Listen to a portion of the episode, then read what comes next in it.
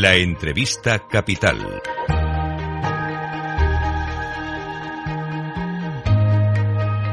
Luis Vicente Muñoz. Vamos a analizar un fenómeno económico extraordinario. El Reino Unido después del Brexit está alcanzando el mayor volumen de flujos de inversión extranjera directa bueno, desde que empezó a medirlo en el año 1993. El Reino Unido está cambiando muchas normas de funcionamiento. De hecho, el viernes aprobó las llamadas reformas de Edimburgo, una serie de 30 reformas para derogar y reemplazar cientos de páginas de leyes de la Unión Europea, de la que se separó, como bien sabemos todos. Es muy llamativo cómo la relación entre el Reino Unido y España va mejorando después del Brexit en términos económicos. Hace unos días eh, observamos cómo los datos de la Cámara de Comercio de España en el Reino Unido lo atestiguaban. La inversión directa de españoles en el Reino Unido estaba creciendo. Y hoy podemos verlo de vuelta con el último informe realizado por la Cámara de Comercio británica en España junto con analistas financieros internacionales. El volumen de flujos de inversión en España rebasa los 5.500 millones de euros en los últimos cuatro trimestres y no para de crecer y lo hace de forma elevada. Saludamos y damos la bienvenida a Capital Radio a don José Manuel Amor, tesorero y portavoz de la Cámara de Comercio Británica en España, es socio director de análisis económicos y de mercados en AFI. José Manuel, ¿cómo estás? Muy buenos días. Hola, Vicente, buenos días, ¿cómo estás? A, mucha gente le sorprenderá, ¿no? Lo bien que parece ir económicamente la relación y los flujos de inversión mutua entre el Reino Unido y España. Sí, lo que pasa es que luego cuando uno realmente eh, viaja entre los dos países y tiene relación entre los dos países, nos damos cuenta de que tanto Reino Unido como España están mucho más unidas de lo que la gente conoce, ¿no? Es decir, al final, eh, te pongo un ejemplo sencillo, llegas a Londres en un vuelo de, British Iberia, un, un, aeropuerto gestionado por Ferrovial, vas a la ciudad en un tren fabricado por CAF, hablas por el móvil con O2 y vas al Banco Santander en Reino Unido, ¿no? Y luego, bueno, pues, ¿qué vamos a decir de los intercambios de, personas que tenemos entre ambos países. ¿no? Son dos, dos economías realmente muy unidas desde un punto de vista comercial y también desde un punto de vista de las personas.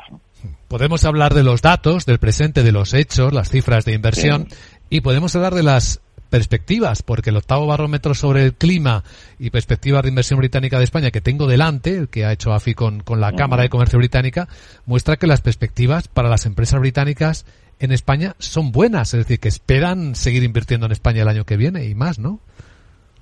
Sí, desde luego eh, ha sido un muy buen eh, encuesta de clima, en el sentido de que, de que las, las, empresas británicas, a pesar ¿no? de, las presiones inflacionistas, a pesar de la incertidumbre económica eh, a nivel global, a pesar de la guerra de Ucrania, a pesar de la subida de tipos de interés, bueno, pues aseguran que, que perciben ¿no? una mejora en el clima de negocios español ¿eh? respecto a 2021, que siguen considerando a nuestro mercado un mercado estratégico, ¿de acuerdo?, para sus empresas, y por eso, bueno, pues la verdad que nos encontramos con datos como que el 72% de, de las empresas que tienen inversiones en España, que proceden del Reino Unido, pues consideran ¿no? que, el, que el entorno económico sigue siendo bueno, aceptable. Estos ocho puntos más que el año anterior. Esto es relevante en un año 2022 con todo lo que hemos tenido. Y por lo tanto, bueno, pues más de la mitad de estas empresas nos dicen que quieren incrementar sus inversiones en España eh, durante el año 23, ¿no? Y sobre todo, pues para ampliar líneas de negocio, ¿no? Eh, seguir creciendo en nuestro mercado, ¿no? Entonces, bueno, esto es, es, es muy relevante. Yo creo que, hay que ponerlo en su, en su justa medida y que refleja, ¿no? Ese, ese interés histórico, ¿no? Por, por Reino Unido en, España. Como bien decías, Vicente, eh, pues es verdad, desde el año 93, si sumamos toda la inversión realizada, ¿no? Por las empresas británicas en España, pues nos vamos a que es el, principal inversor, aunque cuando uno mira en términos de stock, ahora ¿eh? nos situamos en segundo nivel eh, por detrás de Estados Unidos, pero, pero bueno, es una recurrencia y una, una cantidad de sectores en el que la inversión británica está en España que, realmente yo creo que tenemos que tratarla pues como es una, una, una, inversión muy relevante. ¿no? Sí, porque podemos verlo en términos comparativos. Hay socios de España en la Unión Europea como Francia y Alemania que están invirtiendo en menor medida que el Reino Unido, ¿no? Ahora mismo. Así es, así es. No ha sido siempre así. El Reino Unido siempre está entre el segundo, tercero, primer puesto en términos de flujos de inversión anuales. Hay ocasiones en las que estos dos países que has mencionado, bueno, pues eh, acometen inversiones en nuestro país eh, más relevantes. Pero cuando uno mira la historia, o sea, yo creo que cuando uno le pide a alguien, ¿no? A un país, a unas empresas de un país, eh, que demuestre un poco su compromiso con, con la inversión en otro, eh, hay que ver la recurrencia, ¿no? Eh, yo por eso antes me ¿no? A esa, a esa red, a que recurrentemente, pues están en, en número uno, número dos, número tres a nivel de flujos, ¿no? Y bueno, pues lógicamente hay momentos en el tiempo en el que determinados sectores eh, eh, pues se ven sometidos a una inversión muy relevante por parte de una empresa, sea alemana, o sea francesa, o incluso suiza, que puedan alterar un poco este ranking, ¿no? Pero pues yo me quedaría con el mensaje, cuando uno lo mira con perspectiva, eh, de los últimos 20, 25 años, ¿no? Y sobre todo desde, el Brexit, ¿no? Porque desde el Brexit es que ha seguido entrando, eh, digamos, eh, bastante flujo de inversión británica y eso lo que nos viene a decir es que eh, más allá de que haya, bueno, pues ciertos problemas de fricciones en la frontera, ciertos problemas de, desconocimiento de la, de la regulación durante el periodo de cambio, bueno, pues las empresas británicas y las españolas allí pues se han, se han digamos que se han organizado y están ahora mismo pues eh, manteniendo un nivel de relaciones tan o más importante como antes. Eso es seguramente lo llamativo. El Brexit no ha separado económicamente la economía británica de la española, que es el caso particular del que estamos hablando, a pesar efectivamente de esos problemas eh, legales que puede haber en algunos puntos y que todavía son fricciones, ¿no? Fronterizos, o los que pueda haber, no sé si estos cambios importantes, estas reformas que sigue introduciendo el gobierno británico, y me refiero a las reformas de Edimburgo, que ha presentado este fin de semana para el sistema financiero, ¿Qué, ¿Qué efecto, qué impacto pueden tener en estas relaciones? Bueno, el sector financiero es claramente uno de los, de los sectores en el cual hay bastante relación entre Estados Unidos y Reino Unido, sobre todo en la inversión española en Reino Unido. Podemos negar que tenemos allí a Banco Santander y que tiene una posición muy, muy relevante. ¿no? Pero bueno, yo creo que las, el, entorno en el que se producen estas propuestas de cambio, ¿no? estas propuestas de cambio de regulación, que, revelaba ¿no? el, la máxima autoridad financiera, ¿no? allí Jeremy Hunt estos días, vienen un poco para intentar sacar al Reino Unido de esta pérdida de competitividad que ha sufrido, yo creo que en los últimos años, ¿no? Eh, sobre todo tras, tras el Brexit. ¿no?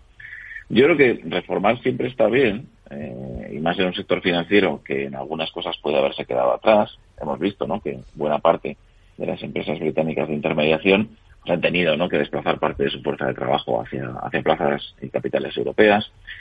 Pero bueno, en todo caso, las, digamos que las reformas no deben de generar una situación sistémica, una situación estructural más débil de la que teníamos antes. Entonces yo creo que ahí está la clave.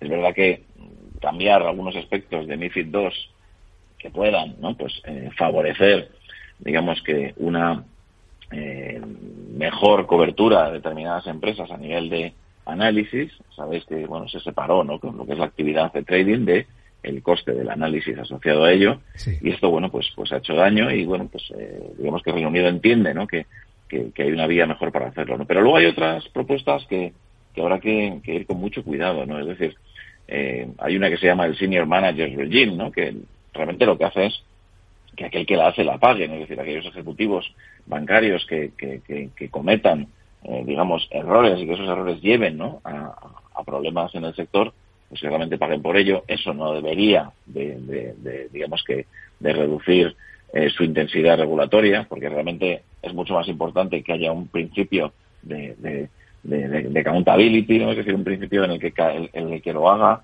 pues responda de una forma importante y esto eh, no se puede abandonar, ¿no?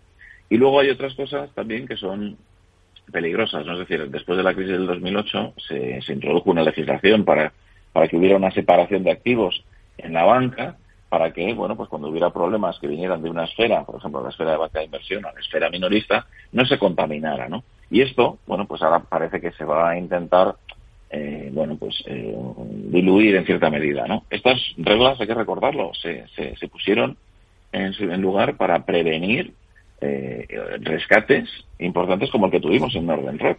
Entonces, eh, reducirlas de forma importante puede ser un, un, error. Entonces, bueno, yo creo que, que, que Reino Unido está en una situación en la que tiene que recuperar competitividad financiera, pero hacer de la competitividad financiera el objetivo de, la, de las reformas de este sector, pues puede tener eh, sus problemas, ¿no? Con lo cual yo creo que tenemos que mirarlo con mucha lupa y tenemos que, que, que tener en cuenta que también la Unión Europea va eh, por su, por su propio camino, ¿no? Es decir, la Unión Europea va reformando también su sistema, financiero, su sistema, financiero y el Reino Unido después del Brexit se había quedado un poquito atrás, ¿no? Con lo cual yo creo que, es muy relevante, Luis Vicente. Yo creo que hacéis muy bien en, en, en, llamar la atención sobre este tema, que yo creo que va a verter eh, mucha tinta en los próximos meses y que, bueno, puede influir en las relaciones financieras entre ambos países, totalmente. porque habrá quien se esté preguntando ya qué hacer. Citaba usted al Banco Santander, si en el Reino Unido ya no está obligado a separar los negocios minorista y de inversión, ¿seguirá afectado por la regla europea o allí podrá tener otra escena?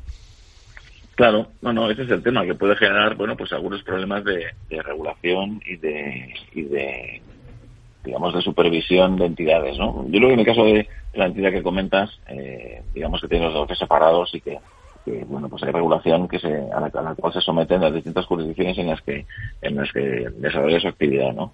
Pero lógicamente esto puede ocurrir, puede ocurrir y por tanto, bueno, pues hay que, hay que llegar también a, un acuerdo, a unas relaciones también entre la Unión Europea y Reino Unido una vez que cambien las, las propuestas de reforma allí para, bueno, pues asegurarnos de que hay un, un level playing field, es decir, un, campo de juego común en el cual, bueno, pues las normas eh, permiten que no haya esos problemas. Muy buen análisis, don José Manuel Amor, socio director de análisis económicos y de mercados en analistas financieros internacionales y tesorero y portavoz de la Cámara de Comercio Británica en España. Gracias por compartirlo en Capital Radio y buen lunes, buena semana. A vosotros, muy buen lunes.